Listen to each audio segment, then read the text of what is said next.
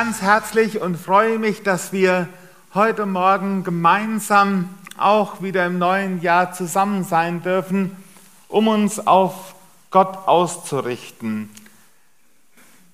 Freude an der Schöpfung. Freude, das ist das Thema der Allianz Gebetswoche. Und heute an diesem Sonntag startet die Allianz Gebetswoche mit dem Thema Freude an der Schöpfung.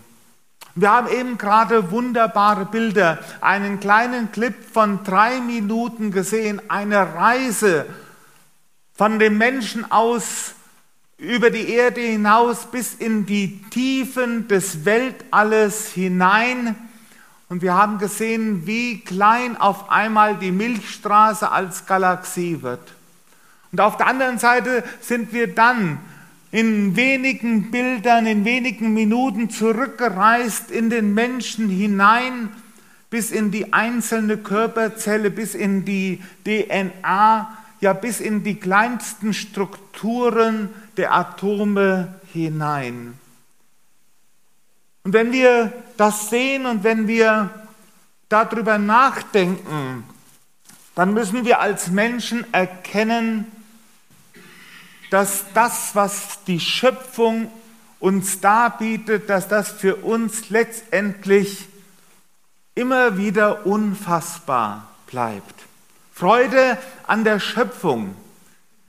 Und wenn von Freude an der Schöpfung gesprochen wird, wenn das unser Thema ist, dann liegt in dem Wort Schöpfung etwas ganz, ganz Wesentliches. Freude an der Schöpfung entsteht da, wo man um einen Schöpfer weiß. Schöpfung und Schöpfer. Schöpfung und Schöpfer sind zutiefst aufeinander bezogen. Rick Warren hat in dem Buch Leben mit Vision einmal diesen ganz wichtigen Satz geschrieben, ganz am Anfang seines Buches, wo er sagt, alles, alles fängt mit Gott an. Alles beginnt mit Gott. Und so haben wir es eben hier auch im Kolosserbrief gelesen, in diesem wunderbaren Christus-Hymnus, wo es dann heißt mittendrin, alles wurde durch ihn geschaffen und alles hat in ihm sein Ziel, oder Luther übersetzt, alles wurde durch ihn und zu ihm hin geschaffen.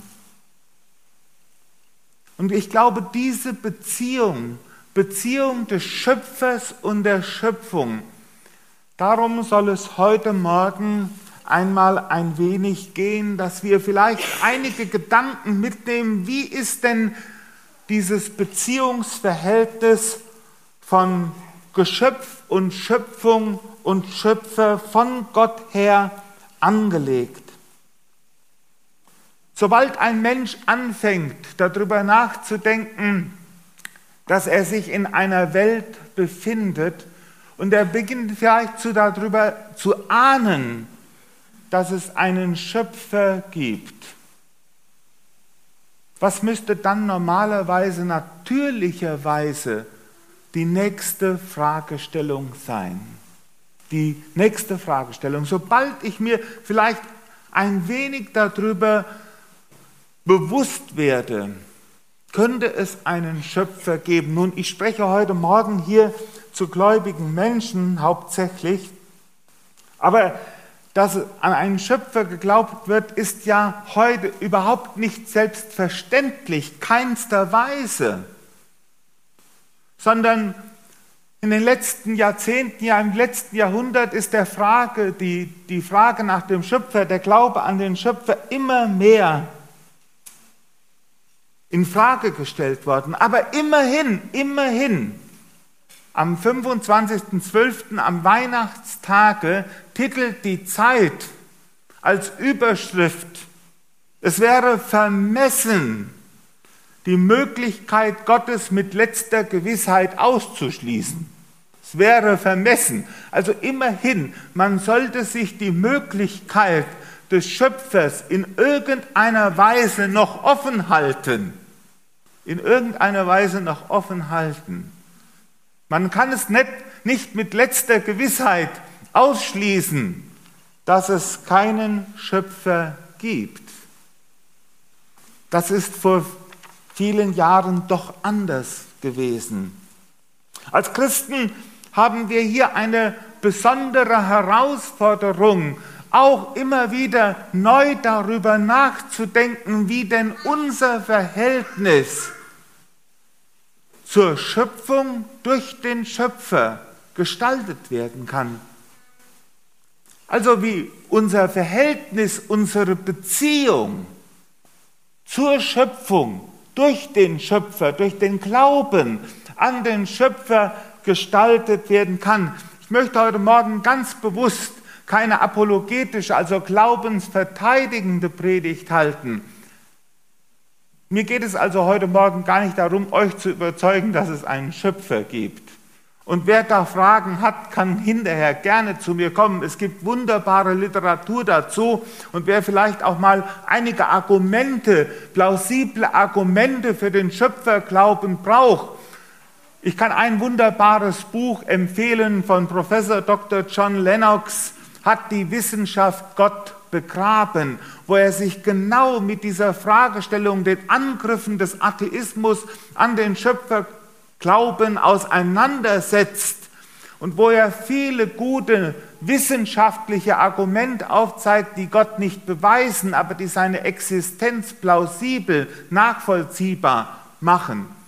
Darum soll es mir heute Morgen nicht gehen, sondern heute Morgen geht es einmal darum, dass wir als gläubige Menschen neu darüber nachdenken, wie denn unsere Beziehung zur Schöpfung aussehen darf, damit wir uns an der Schöpfung freuen können.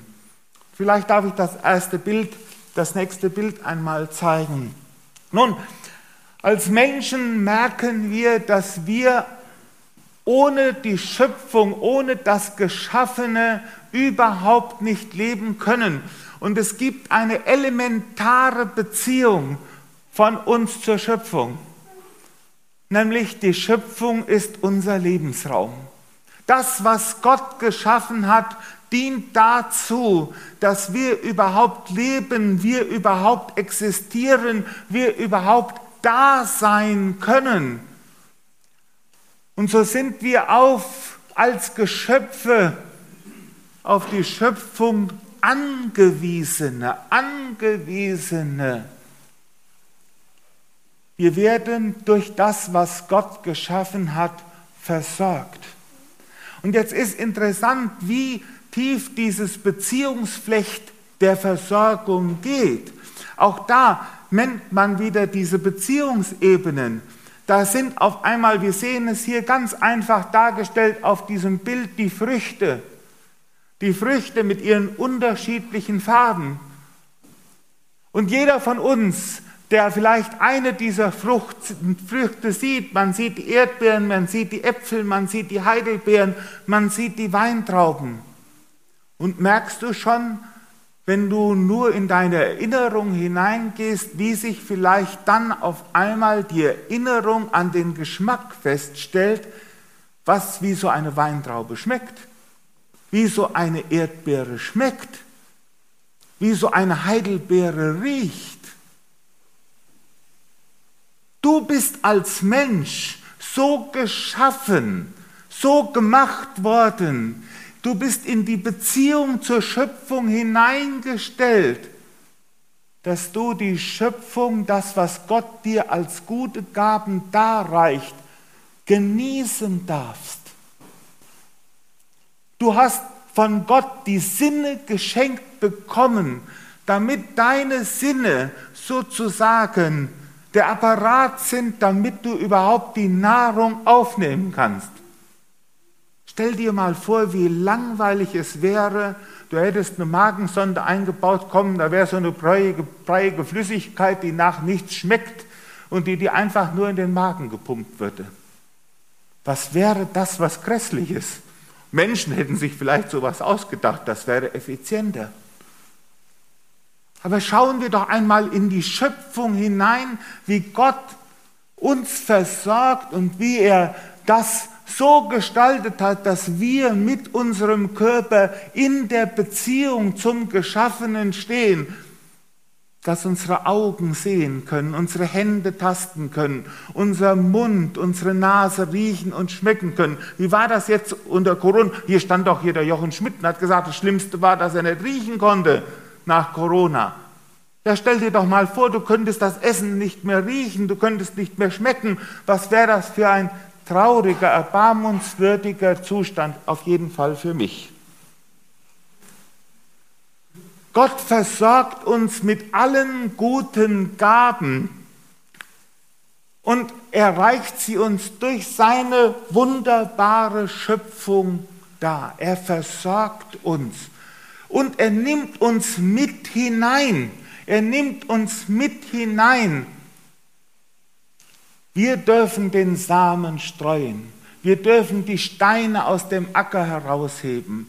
Wir dürfen herausfinden, wo das Saatgut am besten wachsen kann. Wir dürfen mitarbeiten, wir dürfen mit dabei sein, wir dürfen mitgestalten, wir dürfen bebauen und bewahren. Ja, das dürfen wir. Gott nimmt uns in dieses ganze Beziehungsgeschehen mit hinein. Das ist etwas ganz, ganz Wunderbares. Und deswegen ist die Schöpfung als gute Gabe uns gegeben, als gute Gabe uns gegeben. Wenn ich, o Schöpfer, deine Macht, die Weisheit deiner Wege, die Liebe, die an alle dacht, anbetend überlege, so weiß ich voll bewundrungsvoll nicht, wie ich dich erheben soll, mein Herr, mein Gott und Vater. Was gibt es für wunderbare Lieder? die das besingen. Singt ein Lied von Gott, dem Schöpfer dieser Welt. Oder Herr, ich sehe deine Welt, das weite Himmelszelt, die Wunder deiner Schöpfung, alles das hast du gemacht, den Tag und auch die Nacht. Ich danke dir dafür. Ja, die Schöpfung ist etwas und wir sind in einer ganz elementaren Beziehung zu den Gaben, die Gott uns durch seine Schöpfung darreicht, sind wir in dieses Beziehungsgeschehen hineingestellt. Es gibt aber nicht nur die Versorgung. Ich kann hier nur mal ganz kurz streifen. Es ist nur ein klitzekleiner Überblick. Wir gehen mal zur nächsten Folie. Die Beziehung der Vernunft. Nun, im Römerbrief im ersten Kapitel heißt es, das, was man von Gott erkennen kann, das hat ihnen Gott offenbart. Nämlich durch seine Schöpfermacht. Nun, wie kann ich denn den Schöpfer durch die Vernunft erkennen? Nun, das ist im Grunde ganz, ganz einfach und auf der anderen Seite wieder hochkomplex. Für Albert Einstein, diesem großen Physiker, war die rationale Verstehbarkeit der Natur das größte Wunder. Ich sage es nochmal, für Albert Einstein war die rationale Verstehbarkeit der Natur das größte Wunder. Und was hat er damit gemeint? Nun, er hat damit gemeint, wir sehen die Komplexität der Natur. Und wir sehen nicht nur die Natur, sondern wir können als Menschen die Naturgesetze hinter den natürlichen Geschehen entdecken, berechnen, vermuten. Nicht nur vermuten, sondern sogar berechnen. Ich staune darüber. Ich staune darüber, dass Menschen in der Lage dazu sind, theoretisch nachzuvollziehen. Hier haben wir einige Ingenieure äh, sitzen heute Morgen, die können das vielleicht noch viel besser euch erklären, als ein armer Pastor das kann. Aber stellt euch einmal vor, man kann doch tatsächlich berechnen, wie stark die Kraft ist, wenn man einen Stein loslässt, wenn er auf den Boden fällt. Man kann durch die Gewicht, durch die Entfernung die Kraft kann man letztendlich in eine mathematische Formel hineinpacken. Man kann vieles in unserer Welt theoretisch, rational verstehen, nachvollziehen und kann es sogar berechnen. Wir können die Dichte von Gegenständen feststellen. Wir können wissen, wie stark Material sein muss, damit es etwas tragen kann. Wir können die Geschwindigkeit von Objekten berechnen. Wir können messen, wie warm und wie kalt es ist. Und wir können wissen, wie ein Lichtstrahl aufgefangen werden muss, in welche verschiedenen Lichtarten ein Lichtstrahl gebrochen wird. Und das alles ist der Mensch dazu in der Lage, dass er die Natur mit seinem Verstand zumindest stückweise durchdringen kann. Und manchmal ist der Mensch dabei übermütig geworden, weil er die Verstehbarkeit der Natur und der ihr innewohnenden Naturgesetze nachvollziehen konnte. Und der Mensch ist dadurch dazu verleitet worden zu denken, wenn ich die Natur verstehen kann, dann brauche ich keinen Gott mehr. Die Hypothese Gott war dann nur noch für das da, was man nicht verstehen konnte. Aber der berühmte Physiker Werner Heisenberg hat einmal gesagt, der erste Trunk aus dem Becher der Naturwissenschaft macht atheistisch. Nämlich die Versuchung, ich habe es ja jetzt verstanden. Und dann sagt Heisenberg, aber auf dem Grund des Bechers wartet Gott. Und Heisenberg hat auch einmal gesagt, wer, man muss unwahrscheinlich viel wissen, um zu wissen, wie wenig man weiß. Man muss unwahrscheinlich viel wissen, um zu wissen, wie wenig man weiß. Aber haben wir uns einmal darüber Gedanken gemacht, dass wir überhaupt in der Lage sind, dass unsere begrenzte Intelligenz die Natur als solches verstehen kann. Und unsere Vernunft lenkt uns doch dann auch dahin zu sagen, sind einfache Überlegungen, ganz einfache Überlegungen, die von der Vernunft her kommen, warum es denn auch einen Schöpfer geben muss. Und warum haben viele Naturwissenschaftler, und das ist wieder in Mode gekommen, der radikale Atheismus ist eigentlich aus der Mode gekommen. Der Gotteswahn, das ist dieses Buch von Richard Dawkins, einem Biologen aus Oxford, das hat in der Wissenschaft unter seriösen Wissenschaftlern gar nicht zu einem großen Anklang gefunden. Wie ist das denn so, dass wir ein Stück weit durch unseren Verstand erahnen, ja, es sind die ganz einfachsten Überlegungen. Finde ich ein Buch, auch wenn ich den Autoren nicht gesehen habe, denke ich, irgendeiner hat es geschrieben. Finde ich ein Bild, dann denke ich, na ja, hinter dem Bild wird doch höchstwahrscheinlich ein Maler stecken. Und so könnten wir weitergehen. Man nennt das den kosmologischen Gottesbeweis, weil die Natur intelligent verstehbar ist. Ist es doch plausibel anzunehmen, dass hinter der Natur eine Intelligenz steckt, also jemand, der intelligent ist und sicherlich intelligenter als wir. Weil als Christen bezeugen wir, und das ist auch nochmal ein gewaltiger Unterschied zwischen uns und Gott. Ich meine, der Unterschied kann man gar nicht beschreiben, den Unterschied. Nur als Christen bezeugen wir, als gläubige Menschen, dass Gott aus dem Nichts heraus schafft. Kein Mensch kann sich eine neue Farbe ausdenken. Wir können nur mit den Farben arbeiten, die wir vorfinden. Kein Mensch kann sich ein neues Material ausdenken. Wir arbeiten nur mit den Materialien, die wir vorfinden. Kein Mensch kann sich ein neues Naturgesetz ergründen, was funktionieren würde. Wir finden die Naturgesetze vor und wir packen sie sogar in mathematische Formeln hinein. Aber Es ist noch nicht einer gesagt, ich habe ein Naturgesetz erfunden. Ist noch keiner gekommen. Und ein ganz einfacher Vergleich, der immer wieder uns auch demütig macht. Jeder kleine Schuljunge, der im ersten Schuljahr ist, kann eine Fliege totschlagen. Und wir holen alle Wissenschaftler dieser Welt zusammen und keiner kriegt sie, sie kriegen sie alle nicht mehr lebendig. Das heißt also, wir haben eine Beziehung zur Schöpfung durch die Vernunft.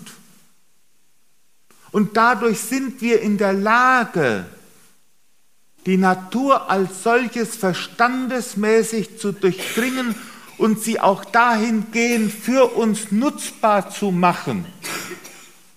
Nämlich ohne dass der Mensch intelligent wäre, wenn er nicht diese Intelligenz, diesen Verstand hätte, würde keiner von uns hier unter einem Dach sitzen. Wir hätten keine Heizung, die uns den Raum warm macht. Wir könnten kein Auto fahren und wir würden auch nicht fliegen. Aber Gott hat es so eingerichtet, dass der Mensch in der Lage ist, die Schöpfung als Natur auch mit seinem Geist zu durchdringen und sie ein Stück weit für sich verstehbar zu machen. Und wir schauen bis in die tiefsten Strukturen der Materie hinein. Physiker gehen bis in die Quantenmechanik, in die Quantenphysik hinein, um dort die kleinsten Strukturen der Materie zu entdecken und zu erforschen. Und je tiefer sie geraten, desto mehr Fragen haben sie. Eine wunderbare Beziehung. Und zur Ehre Gottes zu forschen, zur Ehre Gottes die Natur verstandesmäßig zu durchdringen. Viele Wissenschaftler haben das getan. Und dann gibt es noch eine weitere Beziehung zur Schöpfung und das ist die Beziehung der Schönheit. Ich glaube, dass ich, ich will es nicht mit letzter Gewissheit sagen, aber ich glaube, der Mensch ist das einzigste Wesen auf unserem Erdball, der in der Lage ist, Schönheit zu empfinden und wahrzunehmen. Wir haben ein ästhetisches Empfinden. Wir haben ein ästhetisches Empfinden, ein Empfinden, dass wir Ordnung und Unordnung, Chaos und Durcheinander, Symmetrie und Asymmetrisches wahrnehmen und entdecken können. Wir haben eine natürliche Ader, ein natürliches Empfinden dafür, was schön ist und hässlich ist was verdorben ist und was geraten ist. Wir können das Gute vom weniger Guten und vom Besseren unterscheiden. Wir können Wertungen treffen und noch viel mehr. Wir können nicht nur beurteilen, wir können sogar fasziniert sein. Wir können sprachlos werden. Überleg doch einmal einen Moment, wo du vielleicht ein Naturschauspiel wahrgenommen hast, was dich ein Stück weit verzückt hat, was dich sprachlos gemacht hat. Ich weiß noch, wie wir bei einer Bergwanderung waren und wir waren auf etwa 2600 Metern. Wir haben ein Wolkenmeer vor uns gehabt und hinter diesem Wolkenmeer ragten die weißen Spitzen der Berge hinaus. Wir standen dort oben und wir waren alle ein Stück weit erschlagen, erschlagen, tief getroffen, weil wir gemerkt haben, hier wird uns ein Bild gezeigt. Wir konnten alle etwas ein Stück weit, jeder na klar unterschiedlich, etwas von dieser Schönheit, die uns in der Natur begegnet ist, wir konnten sie ein Stück weit empfinden. Und als Menschen denken wir doch so, dass wer keine Schönheit empfinden kann, der mag ein roher Mensch sein, ein grober Mensch, ein roher Mensch. wer nicht eine gewisse Sensibilität hat dafür. Und obwohl es in der Empfindung von Schönheit immer große Unterschiede gibt, gibt es doch ein innewohnendes Gesetz, in dem man auch diese Gemeinsamkeiten, die Übereinstimmungen, wo man zu einem gemeinsamen Urteil kommen kann. Der Mensch ist in der Lage, die Schönheit der Schöpfung wahrzunehmen und deshalb ist der Mensch, weil er in Gott den größten Künstler begegnet, auch selber jemand, der Kunst schaffen will, der Kunst zum Ausdruck bringen will. Und deshalb wird Gott durch Kunst geehrt. Er wird geehrt durch Malerei. Er wird geehrt durch Musik. Er wird geehrt durch alle Künste. Und Bach hat alle seine Musik immer unterzeichnet mit zur Ehre Gottes. Er hat es auf Lateinisch, ich kann es jetzt gar nicht richtig aussprechen. Bitte, laut. Soli Deo Gloria hat er immer unter seine Musikstücke drunter geschrieben. Und wisst ihr, diese Beziehung, die Schönheit in der Schöpfung entdecken. Ich habe einmal ganz einfach gesagt, Gott ist der größte Maler, er hat sich die Farben ausgedacht. Gott ist der größte Musiker, er hat sich die Töne ausgedacht. Gott ist der größte Bildhauer, er hat sich die Verfasstheit der Materie des Steines ausgedacht. Und so könnten wir weitergehen. Und wenn wir nur ein wenig heute Morgen davon erahnen, wie unsere Beziehung zur Schöpfung denn geartet ist,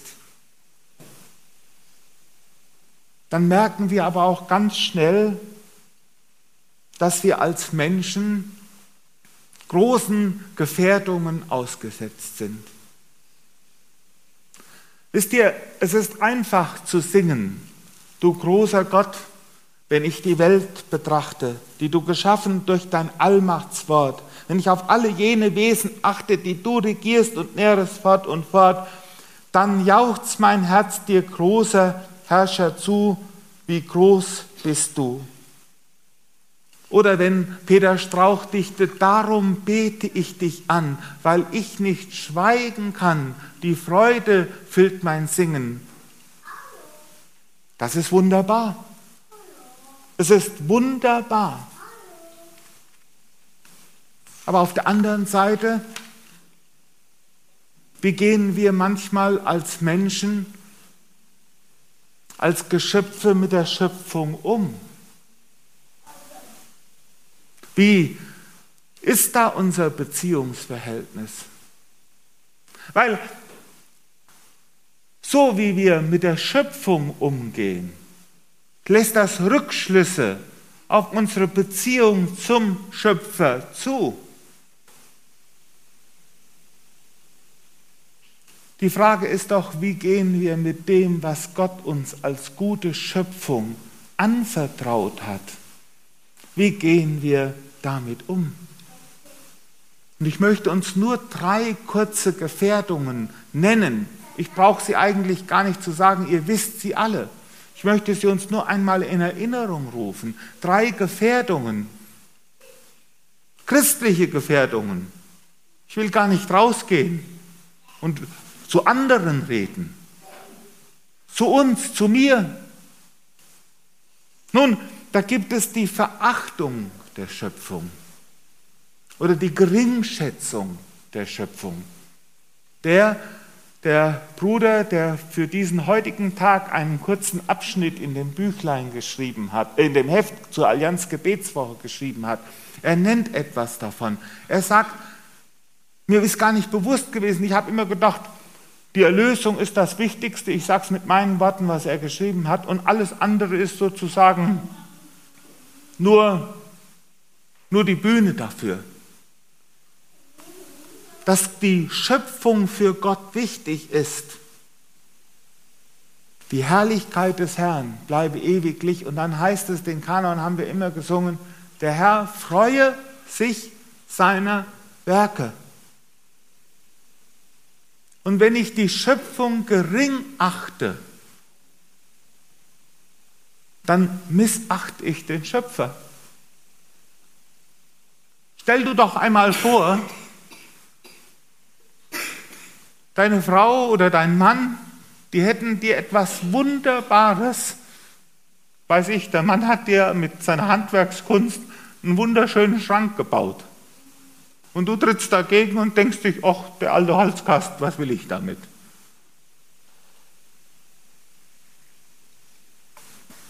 Aber wir als Geschöpfe missachten die Schöpfung. Wir missachten sie. Und manchmal verachten wir sie. Und das Christentum kennt eine lange Geschichte der Verachtung der Schöpfung. Die Künste wurden verachtet, sie wurden klein gemacht, sie wurden klein geredet. Man durfte auf einmal kein Bild mehr in der Gemeinde haben. Leibfeindlichkeit. Alles das Geschaffene wurde schlecht gemacht. Der Körper, die Sexualität. Es gibt eine tiefe, tiefe Spur, die die ganze Kirchengeschichte durchzieht, wo Christen, die an den Schöpfer glauben, die Schöpfung verachtet, missachtet und gering geschätzt haben, sie manchmal sogar bekämpft haben, den eigenen Leib bekämpft haben, die eigene Leiblichkeit nicht als etwas Gutes, als etwas von Gott geschaffenes annehmen wollten. Und so hat man dann aus Gottes Häusern alles verbannt, alle Kunst hinausgeworfen. Es durfte noch nicht mehr mal ein Harmonium dort stehen. Das hätte ja von Gott ablenken können. Aber das ist noch eine ganz geringe Form der Verachtung. Es gibt eine größere Gefährdung. Es ist nämlich der Missbrauch der Schöpfung. Der Missbrauch der Schöpfung, wo die Schöpfung nur noch wie ein Selbstbedienungsladen da ist, um unsere Bedürfnisse zu stillen. Wir nehmen, wir gebrauchen, wir verschwenden. Wir sind maßlos in dem, was wir nötig haben und alles auf Kosten der Natur. Es gibt einen Missbrauch der Schöpfung, weil wir als Menschen so maßlos geworden sind, weil uns nichts genügen kann und nichts genügen will weil wir immer glauben, etwas Besseres haben zu müssen. Und ohne Rücksicht auf Verluste wird die Schöpfung missbraucht.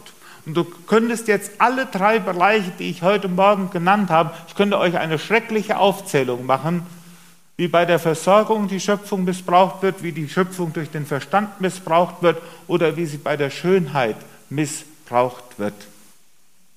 Ich will es lassen. Ihr könnt selber darüber nachdenken. Und dann gibt es noch eine dritte Gefährdung, das ist die Vergötterung. Die Vergötterung des Geschaffenen. Und Paulus schreibt davon, weil sie das Geschaffene mehr geachtet haben als den Schöpfer. Hat Gott sie dahingegeben, sie tragen die Konsequenzen. Wenn ich das Geschaffene vergöttere und nicht mehr den Schöpfer hinter der Schöpfung entdecke, wenn hier etwas losgelöst ist, dann ist hier eine tiefe Beziehungsstörung. Und wie können wir das überwinden? Unser Text sagt es, durch Jesus Christus. Jesus Christus als er Erlöser. Er ist der Erlöser, der uns in eine heile Gottesbeziehung hineinführt, damit er alles mit sich versöhnte, was im Himmel, auf Erden und unter der Erde ist. Alles mit sich versöhnte. Das heißt, in dieses Versöhnungsgeschehen, das Heilwerden von Beziehung, das Heilwerden von Beziehung zu Gott, dem Schöpfer, durch den Mittler Jesus Christus, darf unsere Beziehung heil werden. Und wenn die Beziehung zu Gott heil wird, dann darf auch die Beziehung zu mir selbst heil werden, der ich denn Geschöpf bin. Und dann darf auch die Beziehung heil werden zur Schöpfung, das, was Gott uns anvertraut hat. Und dann in einer heilsamen Beziehung dürfen wir all das Gute dankbar empfangen. Wir müssen nicht mehr die Gaben Gottes verachten. Wir dürfen unseren Auftrag darin sehen, das Geschaffene so zu behandeln, dass wir in der allem die schenkende Hand des Schöpfers sehen. Dann dürfen wir Gott loben und preisen und gleichzeitig in dem Geschaffenen seine gütige Hand, sein gütiges Handeln an uns sehen. Alles ist zu ihm hingeschaffen. Und das geht bis ins Kleinste hinein. Wenn du vielleicht mittags das Gemüse klein schneidest und du kochst es, um deine Familie zu ernähren, und du tust es mit Sorgfalt und mit Liebe, ehrst du den Schöpfer. Wenn du deinen Verstand gebrauchst in der Schule, um die mathematischen Formeln zu durchdringen, um zu lernen, um zu verstehen, um zu begreifen, um ein bisschen mehr Gott darin zu sehen, wie er mit seiner Schöpfermacht und Weisheit alles geschaffen und gemacht hat. Und wenn du in der Schule bist und lernst, weil Gott dir den Verstand dazu gegeben hat, Dinge zu verstehen, die manch andere nicht versteht, dann darfst du das zur Ehre Gottes tun. Und wenn du ein mathematisch, ein musikalisches Gehör hast und du kannst die Töne voneinander unterscheiden. Und du sitzt am Klavier und du kannst wirklich eine Melodie spielen, du kannst deine Stimme zum Lob Gottes erheben, danke Gott dafür. Und wenn du vielleicht einen Blick hast und du siehst auf einmal in der Natur ein Bild und du hast den inneren Drang, ich möchte es festhalten, ich möchte es malen, ich möchte es aufs Papier bringen und du arbeitest daran und du machst zig Entwürfe und am Ende denkst du, das könnte gelungen sein, dann darfst du das zur Ehre Gottes tun. Und wenn du ganz schlicht, ganz schlicht vielleicht nur die Straße kehrst